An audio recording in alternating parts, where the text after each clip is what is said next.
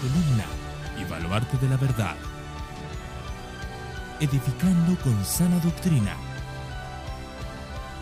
a la iglesia de Cristo.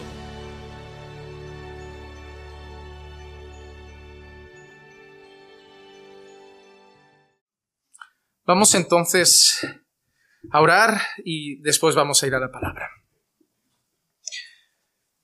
Padre, te queremos dar muchas gracias porque poder ir a tu palabra y poder entenderla es solamente obra tuya.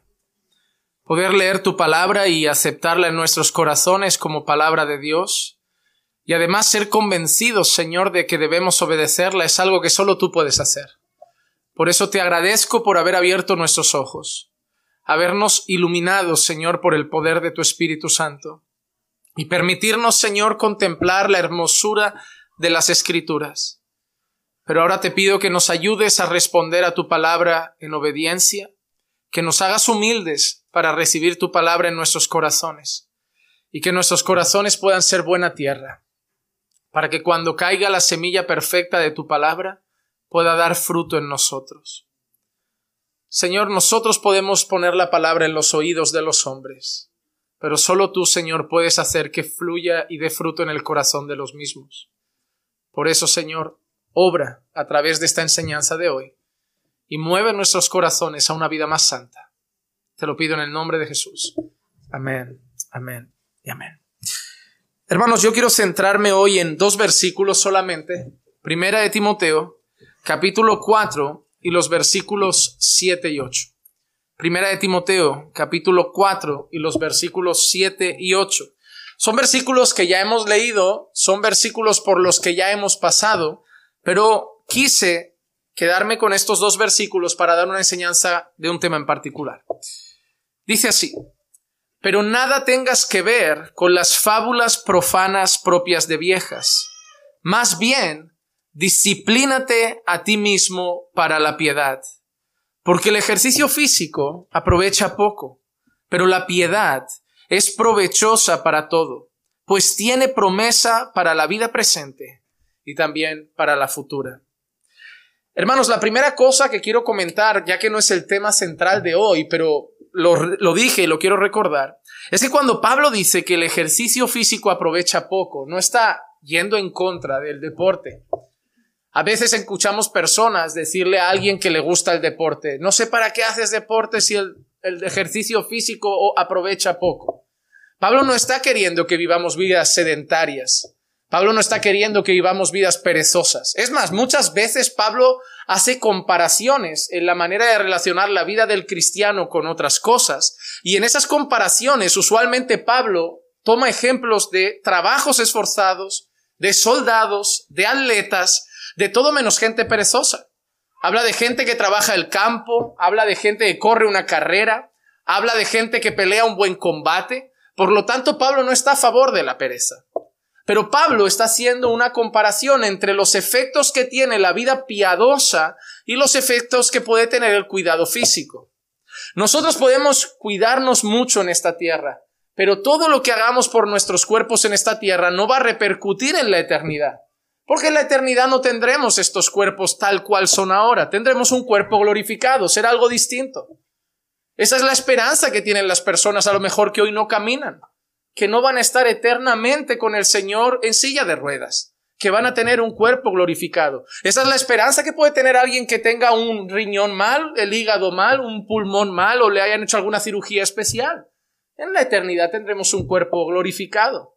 Así que nosotros sabemos que el cuerpo hay que cuidarlo también. La Biblia habla de pecados contra el cuerpo. La Biblia menciona que, por ejemplo, la inmoralidad es un pecado contra nuestro propio cuerpo. La Biblia habla de la glotonería. La Biblia habla de la borrachera. La Biblia habla de pecados que tienen eh, como nombre algo que atenta contra el cuerpo, incluso atentar contra nuestra propia vida. Nosotros somos el templo del Espíritu Santo y por lo tanto debemos conducir nuestro cuerpo también de una manera digna, santa y para la gloria del Señor. Sin embargo, a efectos eternos, el cuidado del cuerpo no es tan relevante como lo es el cuidado espiritual. Eso es lo que Pablo está diciendo. Pablo no está diciendo que no hagamos deporte o no cuidemos nuestra alimentación o no cuidemos nuestra salud porque cuidar del cuerpo no sirve. Lo que Pablo está haciendo es destacar el cuidado espiritual. Piensa que Pablo también está en una cultura griega. Pablo está rodeado en aquellos momentos de una carta que se lee en el entorno de Éfeso y de lugares parecidos. Por lo tanto, una cultura griega sí hace mucho hincapié en el cuidado físico. Olimpiadas, carreras, atletas, era algo que la gente vivía para y por ello. La gente vivía para el deporte, la gente vivía por el deporte. Y Pablo también sabe que desde aquel momento hasta hoy hay culto al cuerpo, hay culto al deporte. No está mal hacer deporte, está mal cuando el deporte se vuelve un ídolo, no está mal ir al gimnasio, está mal cuando el gimnasio se vuelve un ídolo, no está mal incluso ejercitar y muscular el cuerpo, está mal si el querer muscular se vuelve un ídolo. El problema está, como dijimos hace no mucho en una predicación, está en los amores. No está en las cosas en sí mismas, sino en amar esas cosas más de lo que amamos a Dios. Hay gente que vive para eso. Hay gente que está muy atenta a su dieta, por ejemplo. Hay gente que mide los gramos de pavo, de atún, de pollo, de pan, pero luego no mide con tanto detalle cuánto ora, cuánto lee la Biblia, cuánto congrega. Ahí puede haber un problema. No en sí mismo en la alimentación saludable que quieras llevar, sino en que le dedicas mucha más atención y mucho más cuidado a lo físico que a lo espiritual. Ese es el contraste que está haciendo Pablo en estos momentos. Pero el tema central de hoy es cuando Pablo le dice, más bien, disciplínate a ti mismo para la piedad. El deseo de todos nosotros es ser santos. Esa es la voluntad de Dios.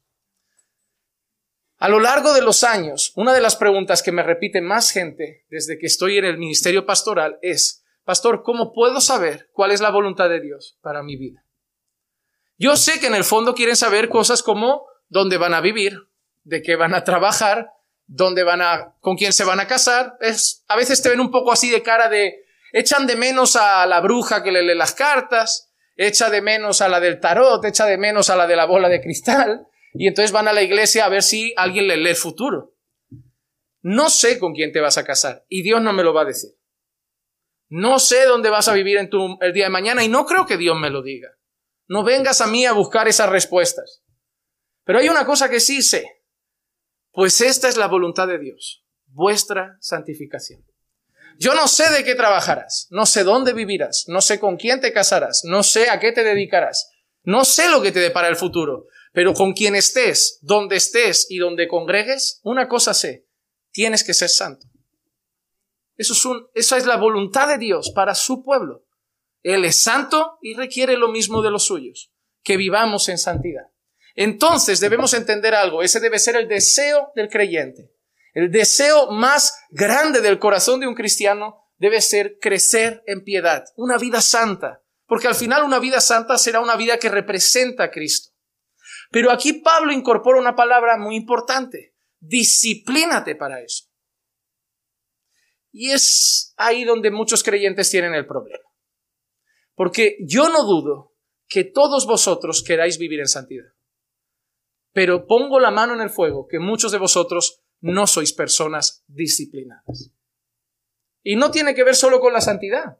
Probablemente no lo seáis en muchas áreas de vuestra vida. ¿Cuántas veces habéis empezado algo que se quedó por la mitad? ¿Cuántas veces habéis hecho proyectos que no habéis concluido porque no sois disciplinados? ¿Cuántas veces habéis tenido propósitos de año nuevo, de este año haré esto, esto, esto, y no lo hicisteis? No porque no pudisteis, por falta de disciplina. Y más en este tiempo. Tengo que reconocer que nuestra generación es una generación indisciplinada. Yo creo que parte de los padres que no les dan disciplina a los hijos, no les inculcan ser disciplinados. En España y yo creo que en muchos países, antes se hacía el servicio militar obligatorio. Eso se quitó. En algunos países también, algunos los, los mantienen, pero hay una cosa. Aunque la gente te cuente experiencias duras y que les hacían correr a las cinco de la mañana y salir bajo la lluvia y hacer mil flexiones sudando al sol, al final, madrugar, hacer la cama, tener que alistarte en cinco minutos, estar vestido y arreglado cuando sonaba la trompeta, te hacía ser una persona que tenía normas, que tenía orden, que iba a un tiempo y tenía disciplina. Antiguamente nuestros padres empezaban a trabajar muy temprano. No empezaban a trabajar con 18 o 20 años. Muchos de nuestros padres trabajaban con 14, con 13 o con 12 años. Niñas que con 8 ya cocinaban en sus casas. Niñas que con 9 hacían cosas del hogar. Porque tenían que ayudar a sus madres, porque sus padres no podían solos. Y sus padres no sabían que sus hijos eran pequeños, pero no inválidos. Y los ponían a ayudar. No les ponían a trabajar en una mina, pero dentro de sus posibilidades hacían algunas cosas. Claro, le sumas el trabajar a temprana edad, el tener que ayudar en el hogar a temprana edad, el servicio militar. ¿Qué tienes en el futuro? Hombres que no les importa levantarse cada día a las 5 de la mañana para ir al trabajo. Eso no les supone ya un sacrificio.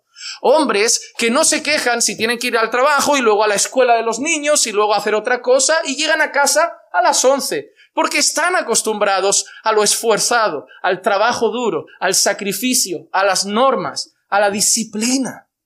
Pero ¿cómo son los jóvenes? No trabajan hasta 20, 21, 22. El que hace algo a lo mejor lo hace con 16, 17 para sacarse unos euritos en verano para algún capricho, pero cualquier cosilla. Porque si estudian no pueden trabajar. Porque no pueden ocupar la mente en dos cosas a lo largo de todo el día. Pueden estudiar y por la tarde jugar. Pueden estudiar y por la tarde estar en Internet. Pueden estudiar y por la tarde estar en la tele. Pueden estudiar y por la tarde salir con los amigos. Pero no sé por qué no pueden estudiar y luego trabajar. Eso es lo que le han enseñado los padres. Y además de eso, los padres no sé por qué hoy no exigen que hagan nada en el hogar. Como que tienen que estudiar. La frase tiene que estudiar, oye, es lo que más ha estropeado niños. Porque parece que eso significa no pueden hacer nada más. Muchos padres estudiaron y trabajaron a la vez. Se sacaron la carrera estando casados y ya con un hijo aquí. Y pudieron hacerlo. Y no es porque eran mejores o superhéroes. Era esfuerzo. No contemplaban la vida como algo fácil. Ellos no habían nacido para disfrutar. Claro, pero nosotros vivimos una cultura y en un tiempo que nos dice que hemos venido a esta vida para pasarlo bien, a ser felices. Claro, la palabra responsabilidad quita un poco de felicidad. ¿Por qué hay tantos hombres infantiles hoy? ¿Por qué hay tantos hombres hoy que no son maduros, que no parecen hombres aunque tengan 30 años ya? Porque han venido a pasarlo bien y madurar quita un poco de alegría. Y responsabilidades quita un poco de alegría. El niño, todavía no estamos preparados porque nos va a quitar un poco de alegría. Y casarte, uh, todavía no, que soltero estoy muy bien, porque al casarme, responsabilidades. Responsabilidades quita un poco de alegría. Claro, si tengo matrimonio, más hijos, más trabajo, más tengo que vivir como el pastor dice, orando y haciendo esas cosas, ¿qué alegría me queda? Pero es la vida. No hemos venido a esta vida a divertirnos. Hemos venido a esta vida hacer lo que nos toca. Y en medio de todas esas tareas podemos disfrutar. Pero el disfrute no es el foco. Aprovechamos los momentos de disfrutes que el Señor nos da en la vida, pero no vivimos buscando el disfrute. Lo aprovechamos cuando llega. Lo aprovechamos cuando lo tenemos. No hacemos del disfrute un foco. Somos la generación menos, menos disciplinada que se ha visto en mucho tiempo. Y eso como lo que vimos el martes. Todo lo que el mundo pasa acaba afectando a la iglesia. Somos la iglesia con menos disciplina de todos los tiempos. Hermano, yo te digo que hace 100 años le dices a un creyente, esta es mi quinta iglesia, mi cuarta iglesia, y se lleva las manos a la cabeza como... La gente allí crecía en una, se quedaba... La gente era más, menos infantil, más madura para enfrentar los malos rollos, los tropiezos y un montón de cosas. La gente servía más, la gente consumía menos, daba más. Y la, la, generación que nos ha ido tocando como iglesia es una generación con poca disciplina. Dices oración, cuatro gatos. Trabajo, cuatro gatos. Claro, les pones una comida, diversión. Les pones una reunión de comunión, diversión les pones un día de parque, diversión, ahí van ciento y la madre. Pero es un sábado de ayuno, cuatro gatos. porque nos ha afectado también a la iglesia. Y nos estamos volviendo una iglesia que cree que la iglesia viene a gozar. Hermano, Dios nos ha salvado para servirle. La vida cristiana está llena de responsabilidades. Y la mayoría de matrimonios cristianos están mal por un motivo, por falta de disciplina. ¿Sabéis que tenéis que hacer culto en casa? ¿Lo sabéis? Como matrimonio, ¿sabéis que tenéis que hacer culto como familia? ¿Sabéis que en casa tiene que haber culto, no? ¿Sabéis que eso no es algo de las cuatro paredes de este templo? ¿Sabéis que como, como familia debéis alimentaros espiritualmente, no? Los hombres sabéis que debéis alimentar a vuestra familia espiritualmente, ¿verdad? Sabéis que vuestros hijos tienen que leer la Biblia con vosotros, ¿verdad? Y sabéis que vuestros hijos tienen que orar con vosotros, ¿verdad? ¿Sabéis por qué no lo hacéis? No porque no lo sabéis, porque no tenéis disciplina. ¿Y cuántos lo empiezan a hacer dos días y lo dejan a las dos semanas? Falta de disciplina. Cuando se nos acaba el fuego de la emoción del momento, ¿cuánta gente empieza un curso y lo deja a medias? ¿Cuánto empiezas un estudio y lo dejan a medias? No somos disciplinados, no sabemos llevar las cosas hasta el final. ¿Cuántos matrimonios se acaban en la iglesia hoy en día? Poca gente está llevando incluso en la iglesia hoy su matrimonio hasta el final. Hermanos, no podemos vivir una vida cristiana aceptable sin disciplina. No se puede. No va a venir solo. Las ganas no van a venir solas. No te vas a levantar por las mañanas radiando de ganas de ayunar y orar. Por eso Pablo dice, disciplínate para la piedad. Tienes que trabajar. Si quieres ser un piadoso, santo y consagrarte para el Señor, va a requerir disciplina, va a requerir esfuerzo. Sin disciplina no hay santidad. No la hay. Ay, veo ese hombre, cómo Dios lo usa. No es mejor que tú. No es el ojito derecho de Dios. Pero a lo mejor cuando tú llegas a casa y pones la tele, ese hombre ora más. Y a lo mejor cuando tú llegas a casa y te ves una película, ese hombre abre la Biblia dos horas. Y a lo mejor el sábado por la mañana que dices, es mi día libre y voy a pasear, ese hombre como es su día libre y el único que puede, ayuna. Y claro que Dios lo va a usar. Porque la salvación es gratis. Pero la consagración cuesta. Dios puede usar a cualquiera. Dios no, mira, Dios no tiene hijos preferidos. Dios tiene hijos esforzados. Y otros hijos que no hacen nada. Es como un padre. Un padre tiene dos hijos. Sabe, ya sabe de cuál va a llegar más lejos. Porque hay uno que tira, su vida a la basura. No, no estudia, no se esfuerza y el otro vive entre los libros. Sabe ya cuál va a, ir, a cuál le va a ir mejor. Al disciplinado. No es que tenga un hijo preferido, pero es mejor invertir en ese. Es mejor invertir en ese. Porque en el otro es dinero tirado a la basura.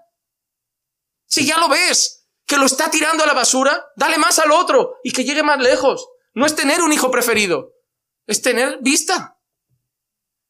Es como los colegios. No hay nada más ridículo hoy que cuando me cuentan que los colegios todos aprueban. No, ahora todo el mundo aprueba. Digo, ¿cómo puede ser que, que, el que no da un palo al agua apruebe y el que se esfuerza por sacar matrícula apruebe? Sí, hoy las notas no son tan relevantes, pastor. Hoy, pues yo creo que eso al que se esfuerza le quita ganas de esforzarse. Va a decir, ¿y yo para qué me deslomo? Para sacar un 10 y al final me van a pasar como el que suspende dos. ¿Para qué? Si al final vamos a la universidad todos igual y acabamos... Eso es lo peor que le podéis hacer a la juventud y a los niños y a la sociedad premiar al mediocre. Al mediocre se le pueden dar oportunidades, pero no privilegios. Si yo tengo un chico que se parte la cabeza, que es inteligente y esforzado, y uno que no quiere dar un palo al agua, yo les voy a dar las mismas oportunidades, el mismo examen, pero yo voy a apostar por ese porque ese posiblemente mañana va a ser un buen arquitecto, un buen ingeniero y cosas que necesitamos en esta sociedad. Hay que invertir en ese muchacho. Y lo que estoy haciendo es decir, no, no corras porque al final tú al lado del mediocre. Todos para el mismo saco. No, hombre, nos vamos a cargar la sociedad. Y si yo actúo así en la iglesia, parezco un pastor tirano que tiene preferencias. ¿Yo? Eso no me hace peor persona. Yo ya hago mi servicio para el Señor. Pero yo voy a dar un paso más de sacrificio donde yo veo ganas. Porque yo voy a sembrar en lo que sé que mañana va a dar fruto. No voy a tirar tiempo a la basura que le puedo dar a mi esposa, que le puedo dar al Señor, que le puedo dar al estudio, con gente que no lo quiere. Eso no me hace malo. Eso no me hace malo. Ni acepción de personas, ni tirano, ni duro, ni exigente. Esas palabras no son. usted es muy exigente. ¿Cómo que muy exigente? A la que te piden cuatro requisitos es mucha exigencia. No vas a llegar lejos en esta vida. No vas a llegar lejos. La vida está llena de exigencias. Yo tengo una lista larga de exigencias para poder seguir siendo pastor cada día. Un testimonio, una vida, un carácter. Y si dejo esas exigencias, dejo esto. Y no me quejo al Señor porque me exige mucho. Es la vida que nos toca. Dios no tiene hijos favoritos. Dios tiene hijos más esforzados. Los pastores no tienen miembros favoritos, tienen miembros más esforzados. Y obviamente, si tú dices, oye, ¿a quién traigo hoy a casa para darle seis horas más de mi vida? Al que sé que las va a aprovechar, no al que venga luego a hacer, tirar tiempo a la basura y ha venido a pasar el rato con los amigos. Eso no me hace malo. Eso es que sé que tengo poco tiempo y lo tengo que usar bien. No se puede tirar tiempo a la basura, hermanos. Pasa muy rápido. Hace nada yo veía luces de Navidad en esta calle. Ya llega marzo. Es que yo ya siento el verano acercándose. Para mí ya estoy en primavera, siento el calor de verano, es que voy a parparear y ya vuelve a ser invierno. No podemos perder tiempo. No podemos. Hermanos, en cuanto a la santidad, Dios es el agente principal. Pero no podemos olvidarnos que hay una parte de responsabilidad en nosotros. Mira lo que dice Filipenses capítulo 2 y versículos 12 y 13. Así que, amados míos, tal como siempre habéis obedecido, no solo en mi presencia, sino ahora mucho más en mi ausencia, ocupaos en vuestra salvación con temor y temblor, porque Dios es quien obra en vosotros tanto el querer como el hacer para su beneplácito. Ahí vemos la soberanía de Dios. Sí, Dios es quien obra en vosotros el querer como el hacer. Pero Pablo no olvida la responsabilidad también que hay en nosotros. Ocupaos en vuestra salvación con temor y temblor. Eso es disciplina. Ocúpate en tu salvación. El regalo tan precioso que te ha dado el Señor no es para vivirlo de cualquier manera. En este mundo hay personas que son que son impías, que van a arder en el infierno, que no tienen el privilegio de ser salvos como tú, para que tú vivas tu salvación como si fuera cualquier cosa. Ocúpate de tu salvación con temor y temblor. Cuida, valora, atesora y vive agradecido, sirviendo por la salvación que se te ha dado. Haz firme la vocación de tu llamado, dice Pablo en una ocasión. Eres salvo. Hay un montón de personas en este mundo que no lo son. No puedes ser salvo y vivir como si nada. Ocúpate de tu salvación. Ocúpate de ese precioso regalo que Dios te ha concedido. Sí, Dios pone el querer y el hacer, soberanía de Dios, pero ocúpate, responsabilidad humana. Las dos cosas son bíblicas. No es una o la otra. Las dos están en la escritura. No hay que pelear por ellas. Hay que vivir ambas. Simplemente esfuérzate Esfuérzate. Y cuando veas que da fruto, no te des golpes. Dale la gloria a Dios, que es el que te hizo esforzarte. ¿Cómo casa eso? Nadie lo va a saber nunca. Pero que está en la Biblia está. Pablo nos llama a una vida disciplinada para ser santos, para la piedad. Y él es un ejemplo de eso. Mira este texto, es amplio. Primera de Corintios capítulo 9 versículos 19 al 27. Porque aunque soy libre de todos, de todos me he hecho esclavo para ganar al mayor número posible. Mira lo que dice Pablo. Mira qué expresiones empieza a hacer. Para poder ganar almas, como él expresa, para poder ganar el mayor número posible, ¿qué se ha hecho Pablo? Esclavo. Él es libre. Él no tiene que hacer lo que va a hacer. Pero él, por amor a esas almas, se hace esclavo. ¿Sabes qué es esclavo? Alguien que ya no tiene libertad Alguien que ya no vive para pasear, para darse caprichitos. Alguien que vive para un Señor. Alguien que, que cuando la gente, un poco fanático, ¿no? Un poco exagerado, no tienes tiempo para ti. Yo me echo esclavo para ganar almas. Yo me echo esclavo para ganar a muchos. Yo no estoy aquí para pasear. Yo tengo una eternidad para pasear. Aquí estoy para servir. Para servir al Señor, a la causa del reino. Mira cómo, cómo sigue. A los judíos me hice judío como para ganar a los judíos, a los que están bajo la ley como, a lo, como bajo la ley, aunque yo no estoy bajo la ley, para ganar a los que están bajo la ley, a los que están sin ley como sin ley, aunque no estoy sin la ley de Dios, sino bajo la ley de Cristo, para ganar a los que están sin ley. A los débiles me hice débil para ganar a los débiles. A todos me he hecho todo, para que por todos los medios salve a algunos. Mira, eso es el corazón de un misionero hecho todo lo que fuera necesario para ganar a alguien. Hago lo que sea necesario. Al judío, me hago judío. Pablo no está diciendo que vive como un judío. Pero Pablo está diciendo que si para llegar al judío él tiene que pasar por algunas cosas de las que él sabe que el Señor no le exige, él lo hace. Si para llegar al judío, Pablo, para comer con el judío, tiene que pedir otra cosa y no comer cerdo, no come cerdo. Y si tiene que quedar un sábado para compartir la palabra, queda un sábado. Hará lo que sea necesario para que se pueda acercar a ese judío y entonces poder llevar el Evangelio. Y con el griego hará lo mismo. No significa que pecará en los pecados del griego, pero significa que hará lo que sea necesario para tener proximidad a esa persona y poder así predicarle el Evangelio y llegar a ganar alguno. Se privará de lo que sea necesario. No es que pecará, es que será capaz de privarse de cosas de las que no se tiene que privar por causa de ganar alguno. Le da igual. Mira, Pablo ama tanto las almas que dice, si es necesario no comer nunca más carne, yo no como, por mi hermano no como. Él no lo hacía por los animales y por la cultura y la sociedad, él lo hacía por amor al hermano. Pablo amaba tanto las almas que dice, si yo comiendo carne voy a ser un tropiezo para alguien, yo no dejo, yo no dejo, yo dejo la carne. Así es un creyente está dispuesto a sacrificar lo que sea de su vida si eso le acerca a poder ser un testimonio más eficaz a las otras personas. Hoy no somos capaces de torcer un poquito de lo que nos gusta por agradar a alguien. Y Pablo estaba dispuesto a dejar de comer carne para no ser de tropiezo a un hermano débil. Mira el corazón que debemos tener. Y todo lo hago por amor del Evangelio, para ser partícipe de él. Mira cómo dice ahora.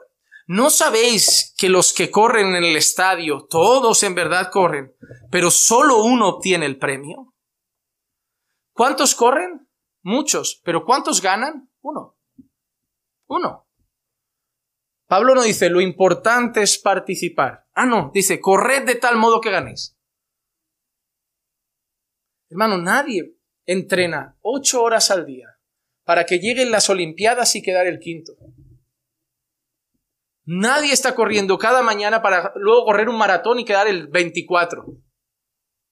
A mí lo importante es acabarlo. Yo no lo empiezo para eso. Yo quiero ver el fruto de mi trabajo. Yo quiero ver que mis ocho horas cada día mi dormir disciplinado, mi comer disciplinado, mi vida disciplinada, mis ocho horas de entrenamiento, cuando haga mis 100 metros lisos, llego el primero. Para eso entreno. Hermano, nadie, ningún deportista de élite entrena para participar. Ninguno. Ninguno. La gente que no es de élite puede jugar para participar en el patio del colegio. Pero incluso nosotros que no somos de élite, si has jugado alguna vez en un equipo, como tú le digas a tu entrenador, Mister, salgo a participar. Sal tú por él. Con esa actitud no sales. O sales para comerte el campo o no sales. Así o no nos damos gritos de guerra antes de salir al partido de fútbol. Vamos a darlo todo. Si se nos rompen las espinillas, no importa. Si se nos pelan las rodillas en el césped, no importa. Si nos dan un cabezazo en la cara, no importa. Pero vamos a ganar. Al menos yo jugaba así. Yo no jugaba para quedar segundo, yo jugaba para ganar la liga. Y yo creo que todos juegan así. No creo que los del Madrid o los del Barça disfrutéis cuando van segundos o cuando los eliminan de la Champions y le digáis a la gente, no importa, lo importante es que el Madrid participó o el Barça participó. Frustra perder. El ejemplo que da Pablo es claro. Todos corren, solo uno gana. Corred de tal modo que ganéis. Y mira que dice, y todo el que compite en los juegos se abstiene de todo. Si tú quieres competir en esas carreras y además quieres que te vaya bien, te vas a tener que abstener de muchas cosas. ¿Tú crees que le va a ir bien al corredor que durante un año trasnocha, come mal, bebe alcohol, fuma, entrena media horita al día? ¿Crees que va a llegar bien a las Olimpiadas?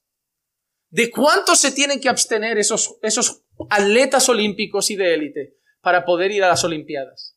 Yo hoy leí un reportaje de un atleta español que decía que el entrenador les prohibía hasta tener relaciones íntimas días antes de la competición, porque eso afectaría su rendimiento después. Les prohibían salir la noche antes, les, obligaban a dormir temprano la noche antes para estar firmes y frescos el día de la competición. El que quiere competir, dice Pablo, se abstiene de todo, de todo. Y mira cómo sigue ahora. Ellos lo hacen para recibir una corona corruptible, pero nosotros una incorruptible.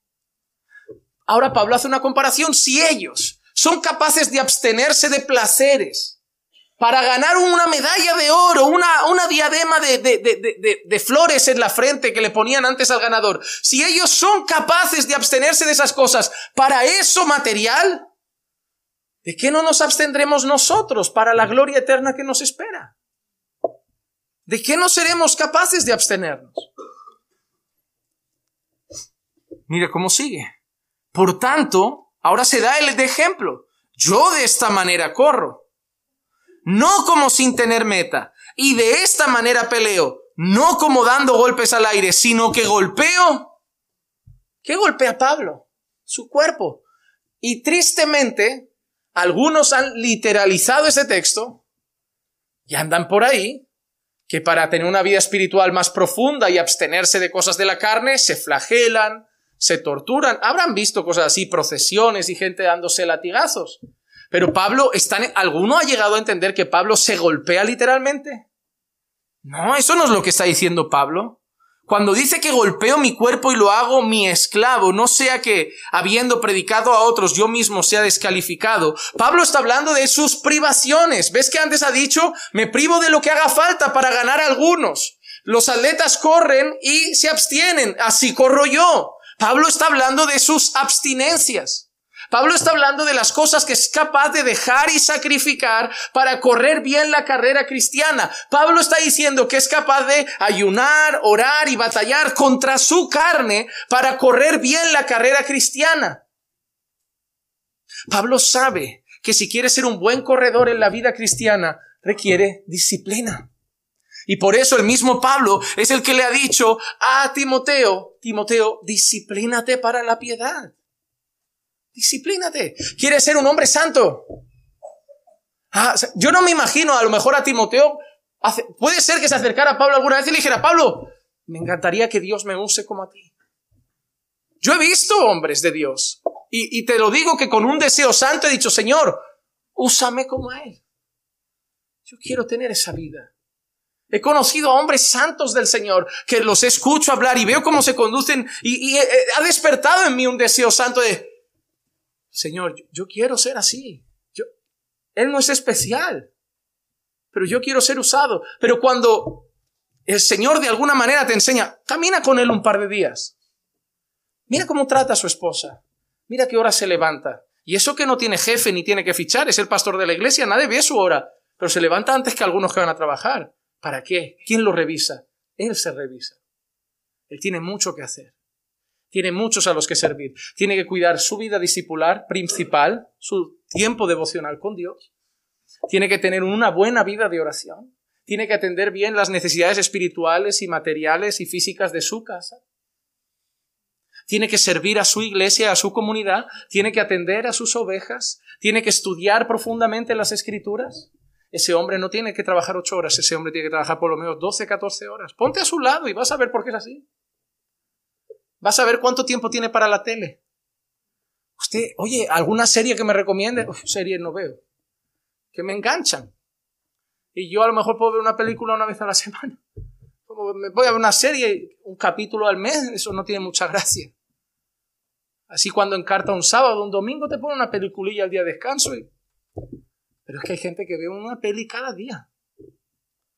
Cada noche se tiene que ver una peli antes de dormir. Es capaz de dormir seis horas, pero haber visto su película que dormir ocho ricas horas para irse más fresco al trabajo.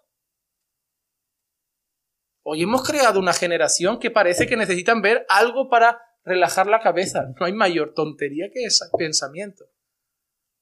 Ay, voy a ponerme algo para descansar la cabeza. No descansa la cabeza. Está científicamente demostrado que la luz de las pantallas no hace descansar. Lo contrario.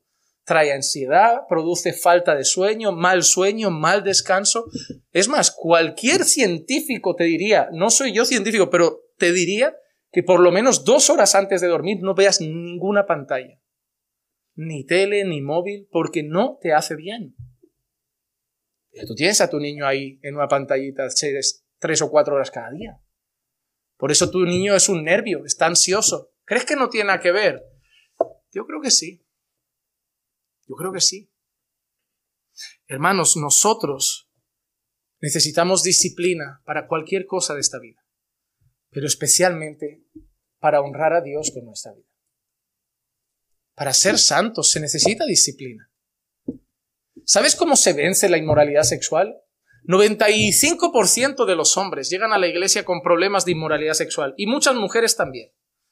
Pero el 95% de los hombres llegan con esos problemas, ya sea que ven pornografía, que tienen problemas relacionados porque normalmente la pornografía va unida a la masturbación, o se le van los ojos delante, detrás de muchas mujeres, la mayoría llegan con ese problema. ¿Sabes cómo eso es arrancado del corazón? ¿Lo hace Dios? Sí. Disciplínate para la piedad. Lo hará Dios. Pero ponte a ayunar. Mata tu carne. Golpea tu cuerpo. Hazlo tu esclavo. Tira el ordenador por la ventana. Tira el móvil por la ventana huye de todas las tentaciones, lee la Biblia dos horas cada día, ayuna dos o tres veces a la semana, ora una o dos horas al día y verás como tus ojos empiezan a mirar diferente a las muchachas. Y verás como no sales del ayuno con ganas de ver pornografía. Pero obviamente, si simplemente dices, pastor, lo quiero dejar pero no lo consigo, ¿cuánto has ayunado esta semana? ¿Cuánto has orado cada día? Uno más uno más uno más uno da suspenso. Tú no quieres dejarlo. Tú no quieres dejarlo. Hermano, sin disciplina no vas a vencer tus pecados. Sin disciplina no vas a crecer en santidad. Sin disciplina no vas a ser un hombre para la gloria de Dios. Sin disciplina no vas a ser una buena ayuda idónea para tu esposo. En un mundo que quiere anarquía, Dios quiere disciplina. Y Dios sabe más que el mundo. Dios sabe más que el mundo. Hermano, la santidad hay que buscarla. Mira lo que dice Hebreos capítulo 12 y el versículo 14. Buscad la paz con todos y la santidad sin la cual nadie verá al Señor. Hay que buscar la santidad. No es esperar que llegue. Somos santos de Cristo ya. Ya somos santos del Señor. Pero en nuestro proceso y crecimiento de, de, de santidad, en nuestra santificación progresiva, Mira lo que el autor de los Hebreos dice. Buscar la santidad. Tiene que haber una actitud activa en nosotros para esa búsqueda. Nosotros tenemos una participación activa en el crecimiento de santidad. La gloria es de Dios, pero requiere esfuerzo. Josué, esa tierra es vuestra, pero esfuérzate y sé valiente. Entra y conquista. Ya es tuya, pero conquístala. Pero es nuestra. Sí, ya es tuya, yo ya te la he dado. Pero vas a tener que esforzarte ¿eh? porque hay una batalla por en medio. Ah, entonces, ¿me la has dado o no? No, yo te la he dado, si ya está garantizada, pero ponte a hacer tu parte. Yo no voy a bajar ahí a matar a toda la gente. Que de alguna manera el Señor también lo hace. Pero ellos tienen que tener una actitud activa. Así es nuestra vida cristiana. Señor, tu palabra dice que si el Hijo os libertare, verdaderamente seréis libres. Y yo siento que sigo siendo esclavo de eso. Pues la palabra no miente. Entonces, yo ya te he dicho que eso eres libre. Pero haz tu parte. Yo te garantizo libertad en Cristo. Pero haz tu parte. Si no haces tu parte. Si no te esfuerzas. Si no te disciplinas. La Biblia constantemente nos llama a nuestra responsabilidad en nuestra santificación. Por ejemplo, ¿cuántas veces habla de despojarnos de cosas? Efesios capítulo 4, versículo 20 al 24. Pero vosotros no habéis aprendido a Cristo de esta manera, si en verdad lo oísteis y habéis sido enseñados en él conforme a la verdad que hay en Jesús, que en cuanto a vuestra anterior manera de vivir, mira, en cuanto a vuestra anterior manera de vivir, os despojéis del viejo hombre, que se corrompe según los deseos engañosos, y que seáis renovados en el espíritu de vuestra mente, y os vistáis del nuevo hombre, el cual en la semejanza de Dios ha sido creado en la justicia y santidad de la verdad. Hay una actitud activa, mira qué interesante. Aquel que está en Cristo, nueva criatura es. Las cosas viejas pasaron, todas son hechas, pero ahora el mismo Pablo que dice eso, a los efesios les dice, ya sois nueva criatura, pero despójate de lo viejo. Él te dice la realidad de lo que ya eres en Dios, pero te dice lo que tú tienes que hacer para vivir esa realidad. Ya lo eres. Pero hay una parte activa. Despójate del viejo hombre que está corrompido conforme a los deseos engañosos de antes y vístete del nuevo. Las dos cosas hay que hacerlas. No es solo dejar el pecado, es buscar la santidad. No es solo dejar las malas costumbres, es buscar las buenas. No es solo dejar la inmoralidad, es buscar la oración. No es solo dejar el orgullo, es buscar el ayuno. No es solo dejar la mentira, es buscar la piedad. Es despojarte del viejo y vestirte del nuevo que es semejante a Cristo. Es una actitud activa. Es una batalla diaria. Es una carrera. Es una lucha. ¿Cuánto estás haciendo para crecer en santidad? El otro día, yo no tengo miedo de decir estas cosas, un hermano me dijo, Pastor, la iglesia ha crecido mucho. Necesitaríamos más diáconos, más pastores. Y digo, sí, por necesitar, claro que sí. Cuantos más, mejor. Y cuando piensa, digo, esto no va así, esto no es la lotería, esto no es una rifa, saco números y a quién le toca. Digo, ¿no leíste lo que vimos de, de los requisitos? Dime uno que los cumpla todos. El hermano ese, el hermano ese no está pudiendo hacer ni lo de los hombres. Aquel otro hermano, ese hermano, si te sigo la verdad, no está muy bien en casa. Lo que pasa es que aquí todos vienen bien. Yo luego hablo con la mujer y no está todo tan, no es oro todo lo que reluce. Vosotros tenéis una idea de la iglesia que no es real. Porque vosotros solo veis la parte del culto. Los problemas no los veis. Llegan al despacho de los pastores. Nunca penséis que no ponemos más gente a trabajar por gusto. Es que el que tú piensas que está muy bien, no sabes cómo está su casa. Pero no te lo va a contar a ti. Y alguien que tiene una casa así, ¿cómo va a cuidar del redil del Señor? Alguien que no puede ser disciplinado para tres cultos a la semana, ¿cómo lo voy a tener para servir? Si falla más que una escopeta de feria. No, hermano, no queremos siervos preferidos, pero sí siervos esforzados. Tiene que haber una actitud. Tiene que haber un sacrificio. ¿Tú querrías, dime la verdad, tú querrías al pastor Juan Manuel si cada dos por tres el martes te dijera, hoy no puedo ir? Mira cuánta gente a mí, hombres me dicen, pastor, hoy no puedo ir. ¿Por qué, hermano? Mi mujer no está muy bien, está así con un poco de gripe. Digo, ¿pero tú tienes gripe? No, pastor, entonces, ¿por qué no vienes? No, me voy a quedar para cuidarla. ¿Has ido hoy al trabajo? Sí, pastor. ¿Quién la cuidó esas ocho horas? ¿Y por qué esto no es más importante? Se trata de prioridades. Y una buena ayuda no te va a decir, pero quédate conmigo. Amor, ve. Ve, yo sé que mi marido es un siervo de Dios. Ve y sirve a la causa. Ve y sirve al Señor. Yo te espero. Bueno, si tu mujer te dice quédate en casa ahí, lo ves y luego querrán servir en la iglesia. Obviamente hay cosas que requieren estar en casa, una, una condición de dependencia. Pero una gripe no lo es. Una gripe no lo es. Al trabajo ha sido. Tú le dices a tu jefe que te quedas en casa porque tu mujer tiene gripe y te, despide. La vida espiritual nos la tomamos mucho más relajada que el trabajo. ¿Sabes por qué? Por el gran error de pensar que el trabajo al final da dinero, que paga todo. Y la vida espiritual no da tanto. Uy, si supieras que da mucho más la vida espiritual que el trabajo. Que he visto maridos y mujeres divorciarse con dos salarios relucientes. Que he visto casas que no tienen paz, pero tienen la nevera llena. Pero hombres y mujeres que son disciplinados en la vida cristiana pueden tener huevo y arroz y lo comen con gozo en la, en la mesa, sin necesidad de poner la tele para que alguien llene el silencio de la sala. Porque viven una vida espiritual piadosa. La vida no es comida ni bebida, es justicia, paz y gozo en el Espíritu del Señor. Para tener eso hay que disciplinarse. Hay que decir no a muchas cosas.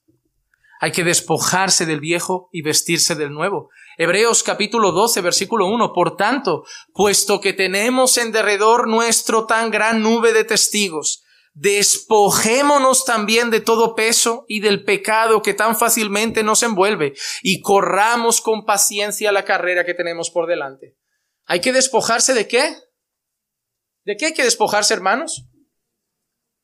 Dos cosas. Dos cosas, no es la misma, ¿eh? Dos cosas. Pecado está muy claro. Hay que despojarse del pecado para correr la carrera cristiana. Pero también hay que despojarse de todo peso. ¿Y qué es ese peso, hermanos?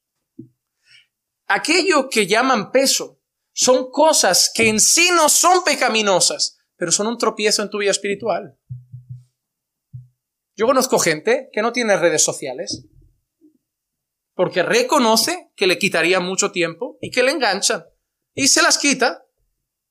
¿Son pecado las redes sociales? No, pero para esa persona era un peso en su vida espiritual. Yo conozco gente que no va a la playa. ¿Por qué? ¿Es pecado? No, pero se puede volver un tropiezo en su vida espiritual. Es jugar con fuego. Yo conozco gente que no tiene televisión en casa. ¿Es pecado tener tele en casa? No, pero hay gente, como yo dije, que cada día se emboba una hora, hora y media viendo una peli. Y luego ha orado 30 minutos. Porque hermano, yo no sé si tú lo ves así, pero para mí el tiempo de que una familia esté viendo una película no es tiempo de calidad. ¿eh?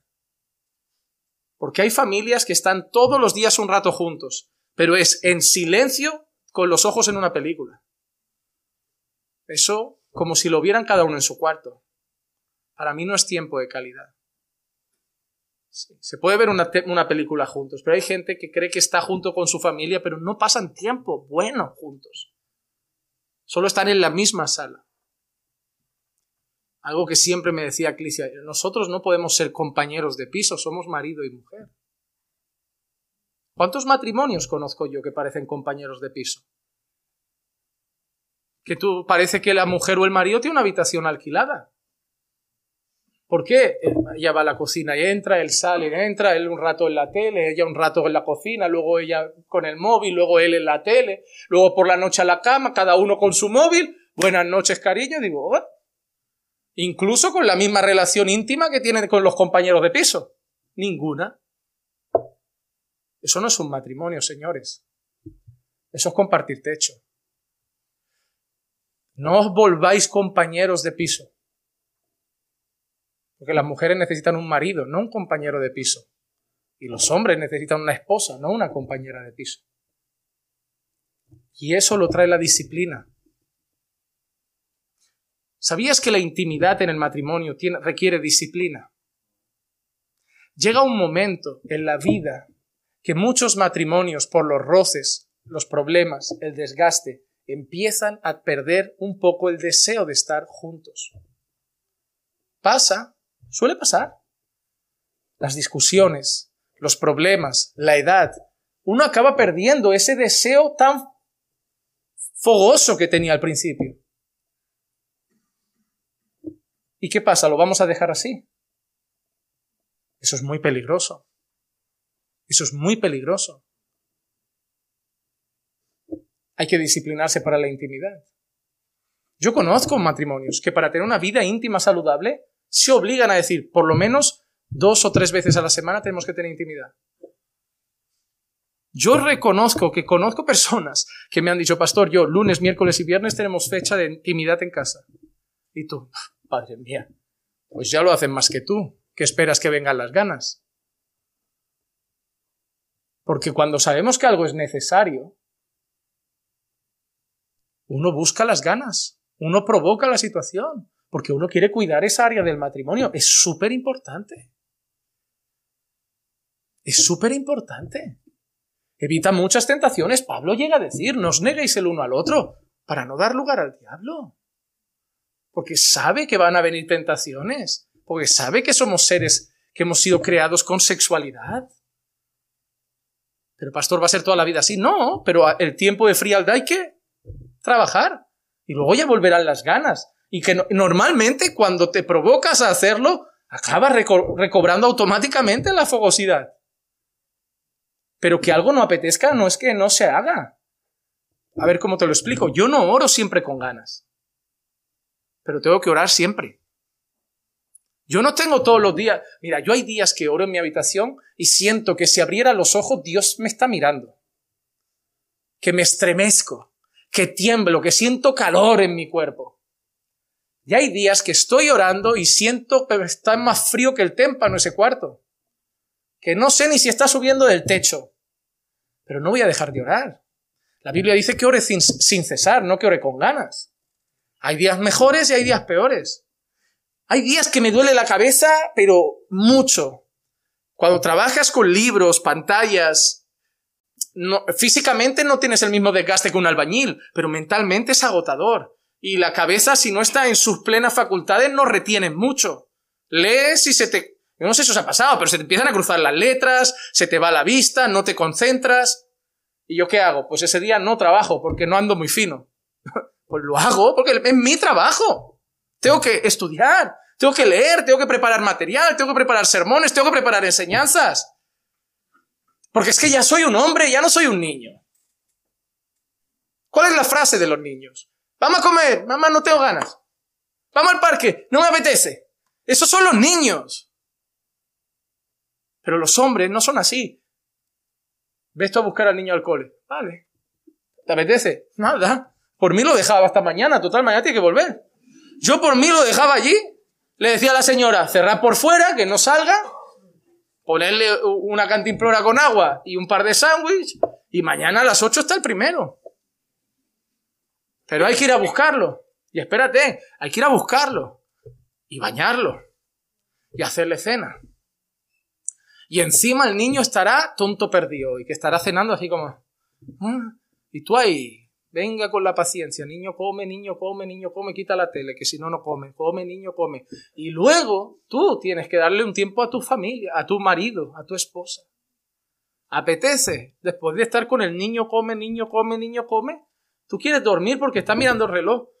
Once de la noche el niño aquí y yo mañana me levanto a las cinco y media. Y mi mujer está ahí en la cama solo esperando diciendo, todavía no has estado conmigo hoy en todo el día y tienes que atenderla. Y tienes que atenderla. El reloj es el peor enemigo de un hombre. Porque te te da ansiedad, porque empiezas a hablar con ella. Bueno, ¿qué tal el amor? Bien y tal. Y los niños, bien, mira, es que me hizo y tú. Discusión al canto. ¿Qué pasa? Si no quieres hablar conmigo, no hablamos, ¿eh? Si tienes ganas de dormir, ya duérmete. No, no, yo te escucho. No, ya, ya no quiero hablar. Ya, no, y encima, después de intentarlo, mal rollo para dormir. Eso no os ha pasado nunca. Eso pasa. Hombre, no tenéis derecho. No tenéis derecho a descansar. Mucho no. Ser hombre implica mucho trabajo. Nadie te obligó a casarte. Te podías haber quedado soltero como Pablo. Pero te quemabas, ¿verdad? Te enamoraste. Había mariposas, gusanos, culebras, no sé lo que tenías en el estómago. Pero te casaste. Y encima teníais un vacío en el hogar, o, está bien, quisiste tener hijos. Es bendición del Señor. Y muchos, gloria a Dios. Pues más trabajo. Nadie te obligó, ¿eh? Nadie te puso una pistola en la cabeza. Pero cuando uno crece, responsabilidades llegan. Por eso no queremos crecer. Por eso queremos tener 40 años y ir al culto de jóvenes. Yo me siento, tú no eres joven, tienes 40 años. La media de, la media de edad de defunción ha subido, pero tú hace unos 30 años eras anciana ya. Es lo que hay, acepta tu edad, con sus responsabilidades. ¿Cómo puedes tener 40, 50 años, estar en la iglesia y que los jóvenes estén trabajando más que tú en la iglesia? ¿Cómo puede ser que sigas ahí sentado? Cansado, repanchingado y con un matrimonio cutre, que no eres ni ejemplo para los jóvenes, que están mirando en la iglesia así matrimonios a los que imitar y les cuesta encontrar uno. Acepta tu responsabilidad y disciplínate para la piedad. Requiere disciplina. Tenemos que despojarnos de todo peso, las cosas que son un tropiezo, despojarnos del pecado y correr con paciencia la carrera que tenemos por delante. ¿Y cómo nos disciplinamos? Pues hay unas cosas que podríamos hacer una lista muy larga, pero vamos a citar poquitas, que ya las conocéis, pero se llaman disciplinas espirituales. Hay un libro que leímos con algunos hermanos, titulado Disciplinas Espirituales para la Vida Cristiana, y se lo recomiendo a todos. Todos los que están hoy aquí, les recomiendo ese libro. Disciplinas Espirituales para la Vida Cristiana Donald Whitney. Y dice así, las disciplinas espirituales son aquellas prácticas que se encuentran en las escrituras que promueven el crecimiento espiritual entre los que creen el Evangelio de Jesucristo. La manera bíblica de crecer para ser más como Jesús es mediante el hacer las disciplinas espirituales bíblicas con la motivación adecuada. Y la motivación de todo el libro, ¿sabes cuál es? Disciplínate para la piedad. No para parecer más santo a los otros, no para ser más, más visto en la congregación, para ser más santo, para ser más santo. Cosas que no pueden faltar en tu vida, hermano. Ya las sabes, pero yo te las voy a recordar. A ver si hoy el Espíritu Santo te convence de empezar a hacerlas. Porque el necio sabe pero no hace. El sabio sabe y hace. Y espero que salgamos de aquí llenos de sabiduría. La primera, una vida abundante de oración. Lucas 5:16 dice, pero con frecuencia él se retiraba a lugares solitarios y oraba. Hermanos, una vida de oración, no un ratito de oración, una vida de oración. No hay santidad sin vida de oración. Y lo que menos le va a apetecer a tu carne constantemente es orar. Hasta vienen al estudio. Mira que me pareció muy fuerte. Hace como una semana o dos, Fui a la cafetería a tomar un café con mi esposa antes de subir a la iglesia el jueves, que había oración. Y vi a hermanos allí, tomando café, y yo dije, bien, antes de la oración. Pero luego subí, estuve orando, y esos hermanos llegaron a la hora de la palabra. A mí eso como pastor, lo siento mucho, pero me los descalificó para muchas cosas. Porque una persona que se lo está pasando bien en una charla y dice, orar, lo importante es, el estudio. Y no sabe el privilegio de poder tener un tiempo de oración congregacional. Esa persona es un niño en la fe. Y seguramente tenga una vida espiritual bastante mediocre. ¿Está mal tomarse un café con un hermano? ¿Ese era el momento? Porque yo entiendo que algunos no puedan llegar porque trabajan. Pero estoy convencido que algunos no están en la cafetería, pero tampoco apretan el coche para llegar a la oración. Porque la oración siempre se puede orar en casa. Es como que la mente de algunos es, orar puedo orar en casa también. Ya la Biblia no, porque me gusta que nos la explique Juan Manuel. Pero orar puedo orar en casa. Porque no has entendido la importancia de la oración congregacional. No solo somos llamados a orar, también somos llamados a orar juntos. Una vida que crece espiritualmente es una vida que tiene una vida de oración privada y una vida de oración congregacional. Las dos cosas son fundamentales en la vida del cristiano. Cuando Pedro estaba preso, no oró cada uno en su casa. La iglesia hacía oración unida por Pedro. Cuando el día de Pentecostés llegó, los hermanos no estaban cada uno orando en su casa, estaban juntos orando con un mismo sentido. Cada vez que el Señor ha hecho algo, ha puesto a su pueblo a orar primero, juntos. Juntos. Reuniones de oración. Esa era una frase que Spurgeon citó. Cuando Dios quiere hacer algo, primero pone a su pueblo a orar. Hermanos, sin vida de oración plena no hay crecimiento en santidad.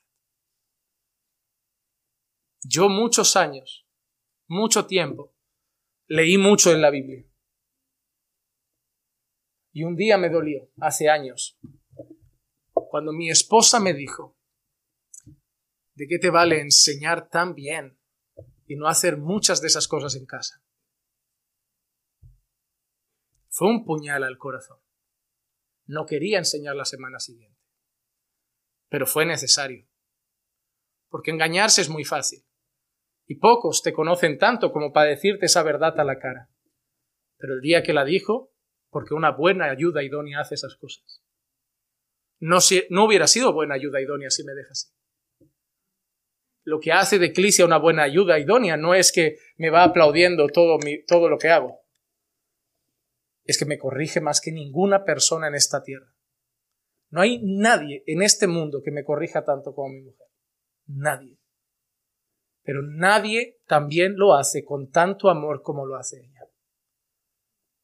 Porque ella lo hace para tener un mejor esposo, para tener un mejor pastor, para tener un mejor amigo.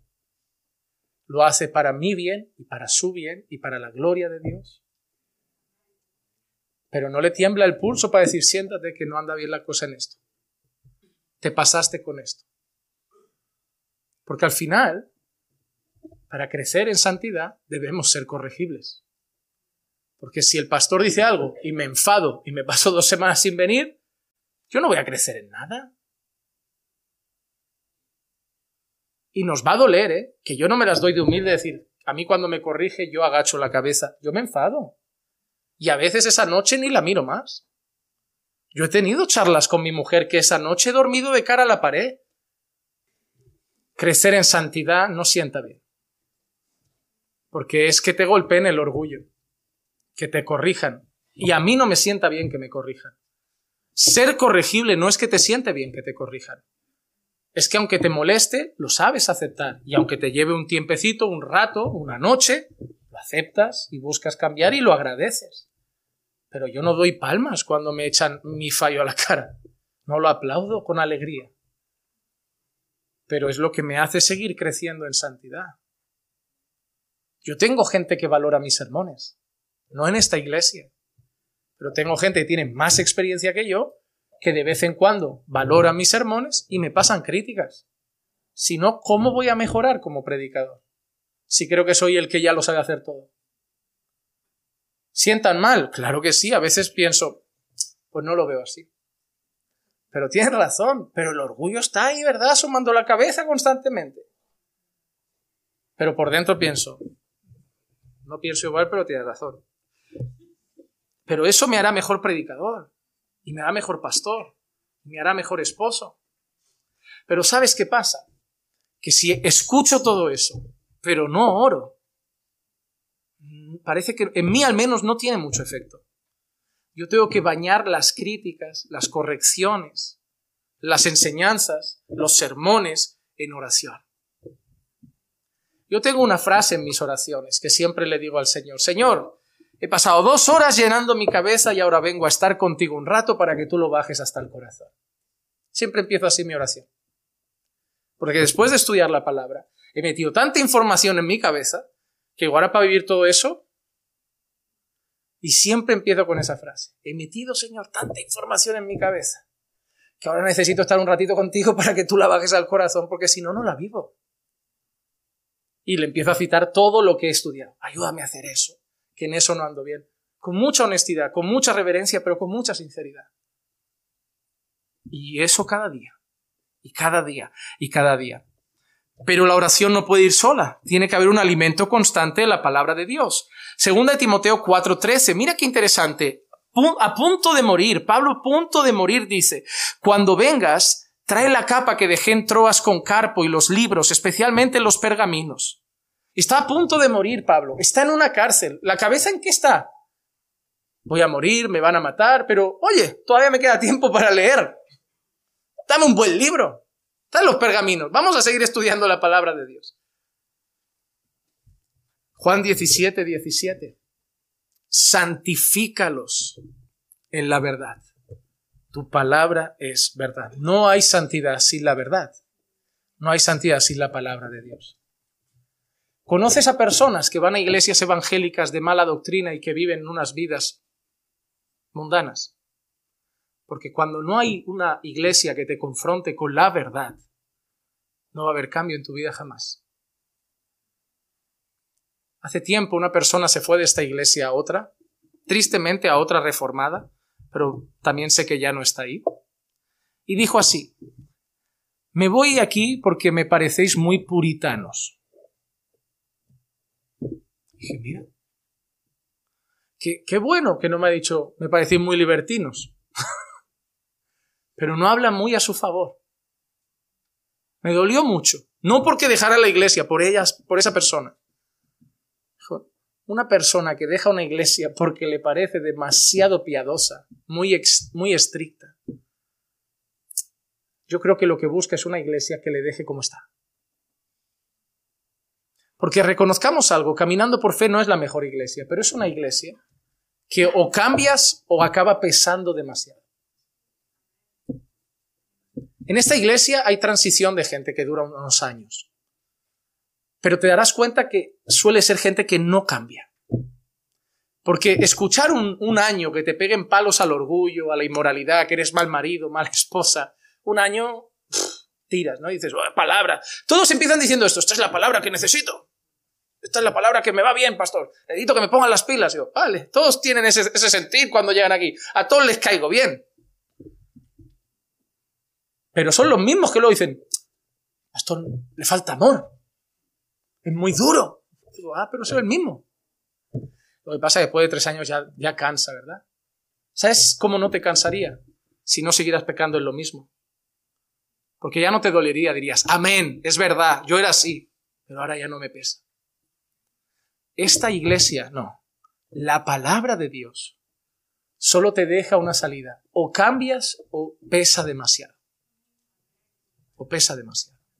Por eso la gente prefiere escuchar a predicadores motivacionales. Porque no predican la palabra. Te hablan de promesas, de esperanza, de fe, y está bien, hay que predicar todo el consejo de Dios. Pero en Gilson no se escucha arrepiéntete. En Gilson no se escucha pecado. En Gilson no se escucha santidad. Aquí se escucha siempre. La tercera cosa, yo voy a mencionar cuatro. La tercera la ha llamado la práctica olvidada, el ayuno. En Hechos 13, versículo 2 y 3 dice, Mientras ministraban al Señor y ayunaban, el Espíritu Santo dijo, apartadme a Bernabé y a Saulo para la obra que los he llamado. Entonces, después de ayunar, orar y haber impuesto las manos sobre ellos, los enviaron. A mí me parece interesante.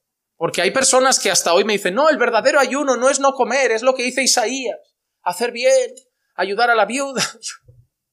Yo no creo que esta gente estuviera ayudando a la viuda y haciendo el bien. Yo creo que esta gente literalmente estaba ayunando. Y mira qué interesante, estaban ayunando. El Espíritu Santo separa a dos hombres para el ministerio y ¿qué hacen justo después antes de enviarlos? Ayunan más y oran para, encomendar a alguien a la obra. Cuando se trata de la obra de Dios, ayuno y oración tienen que bañar cada paso que demos. Pastor, vamos a cambiar de local, vamos a ayunar, hermanos. Estamos todos recaudando fondos y está bien esa parte, pero ¿quién está ayunando y orando para ese paso? Para darlo donde Dios quiere, para darlo en esa dirección correcta. Porque no fue una vez. Siguiente capítulo. Tengo muchas ganas de predicar hechos. Mucho miedo y muchas ganas. No sé por qué una mezcla.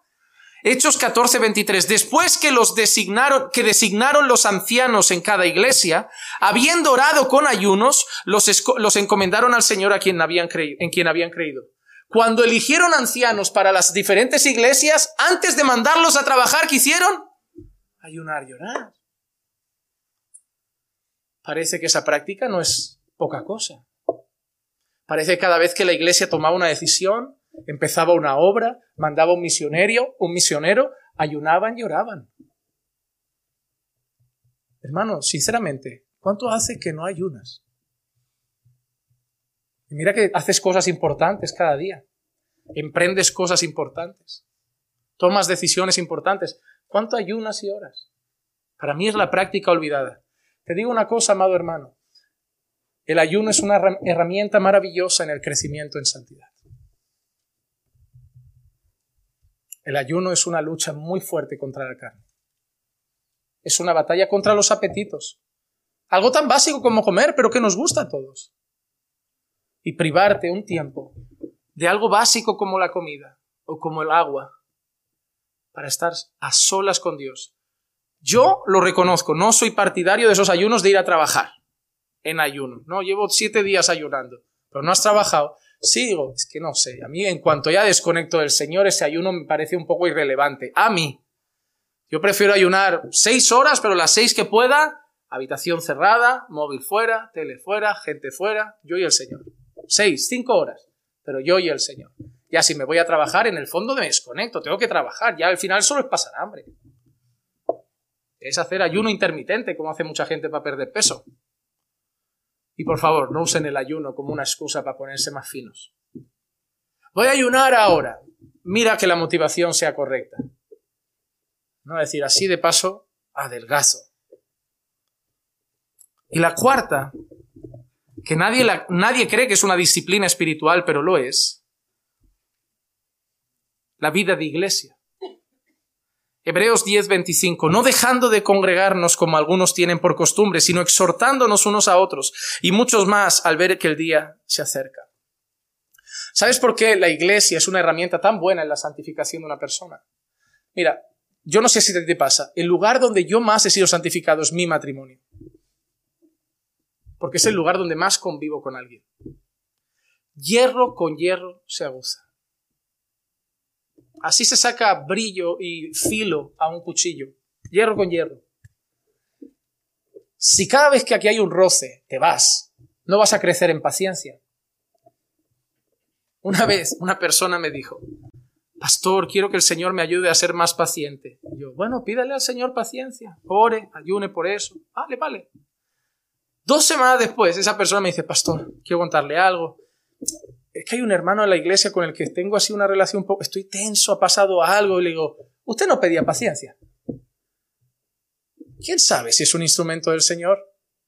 ¿Cómo vamos a, crecer en paciencia si el Señor no pone gente en nuestro camino para pulir nuestra paciencia? ¿Quieres crecer en paciencia pero no pasar por situaciones que requieran paciencia?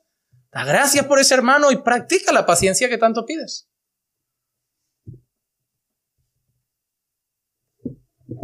Quiero ser más sociable, pastor. Queda con gente. No esperes que te nazca la gana. Métete en medio del grupo. Habla. Soy tímido. Habla menos, pero habla.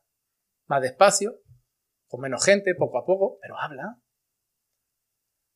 Aquí, tarde o temprano te dirán, hermano, eso no es de Dios. Estaréis comiendo entre unos hermanos, dirás un comentario y dirán, hermano, eso no está en la Biblia, eso no es bíblico, y te va a sentar fatal como diciendo,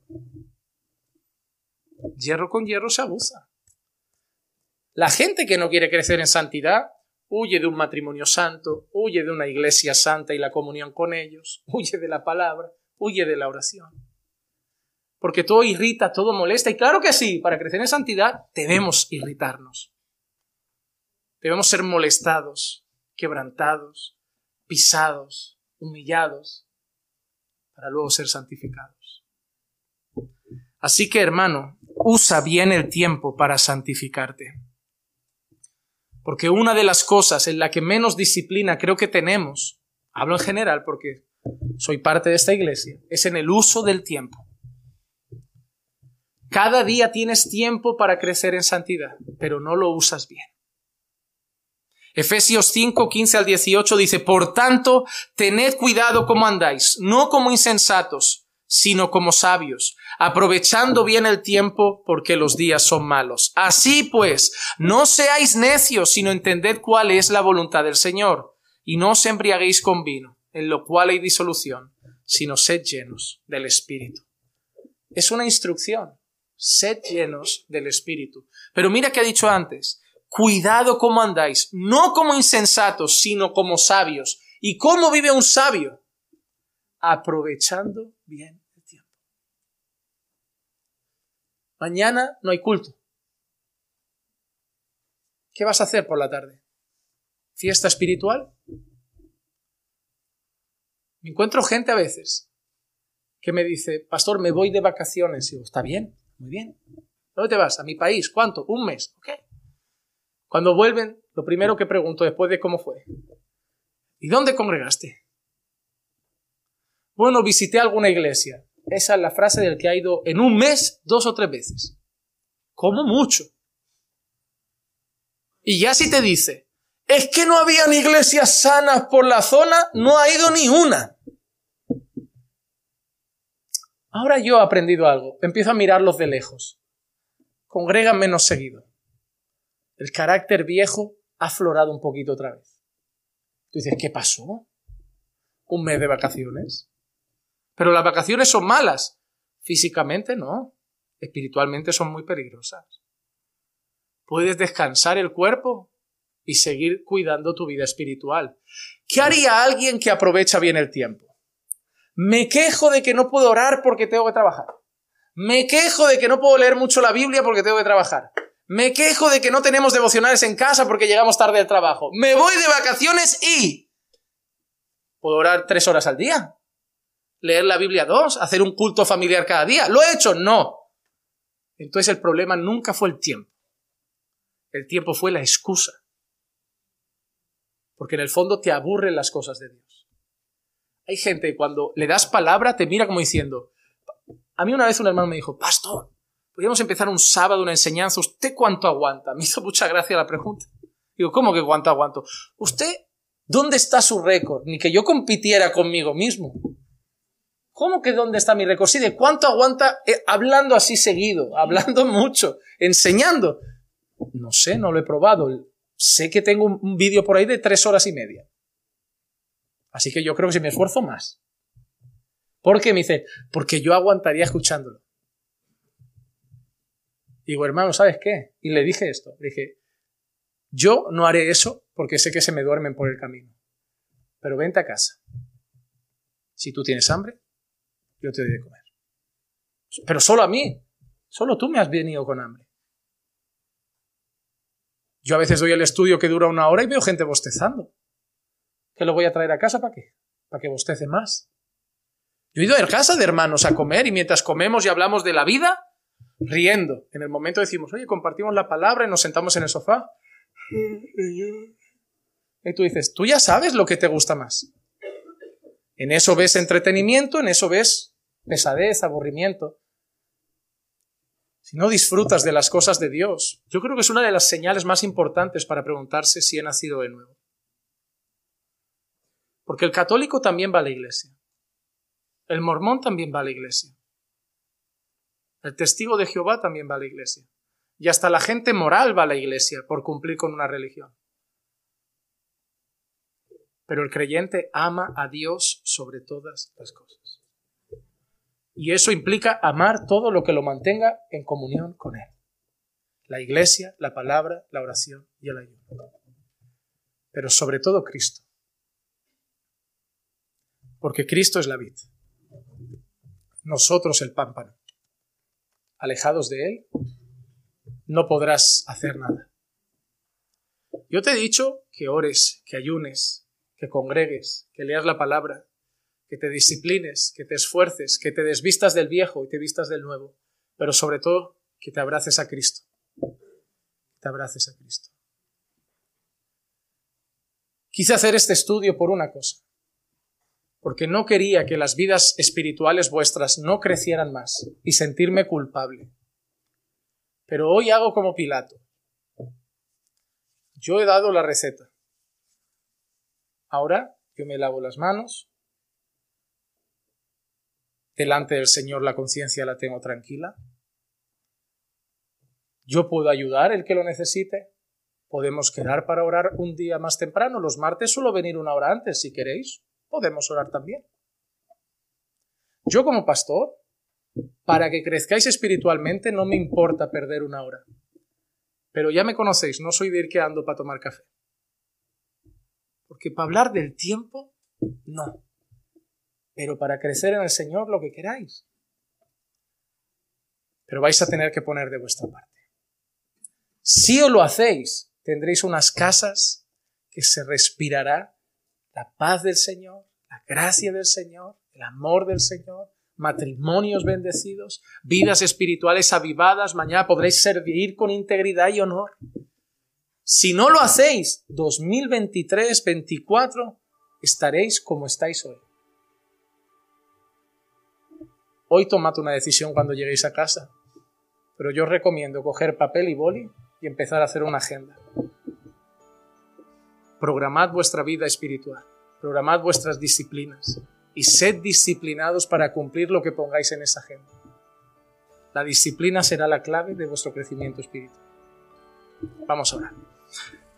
Padre, gracias por tu palabra, gracias por confrontarnos y gracias por llevarnos a querer crecer en santidad todos los días. Gracias por querer mover nuestros corazones a una vida más piadosa, Señor, a través de tu palabra y desafiarnos a crecer, Señor, en santidad y consagrarnos cada día más. Señor, danos la fuerza para hacerlo. Mueve nuestros corazones para hacerlo. Llévanos, Señor, por favor te lo pido, a hacer una vida, Señor, cada día más para tu gloria. No queremos perder el tiempo como los necios. No queremos usar el tiempo en vano. Queremos, Señor, usarlo bien, sabiamente. Porque el día de mañana, Señor, tú has dicho que nos presentarás delante de ti irreprensibles. Y hasta que llegue ese día nos estás lavando progresivamente, pero queremos hacer nuestra parte y esforzarnos por el bien nuestro, Señor, para tu gloria, pero también por el bien de nuestro matrimonio, de nuestros hogares, de nuestras familias y de nuestra iglesia. Levanta, Señor, una iglesia consagrada, una iglesia, Señor, que se disciplina para la piedad. Te lo pido, en el nombre de Jesús. Amén, amén y amén.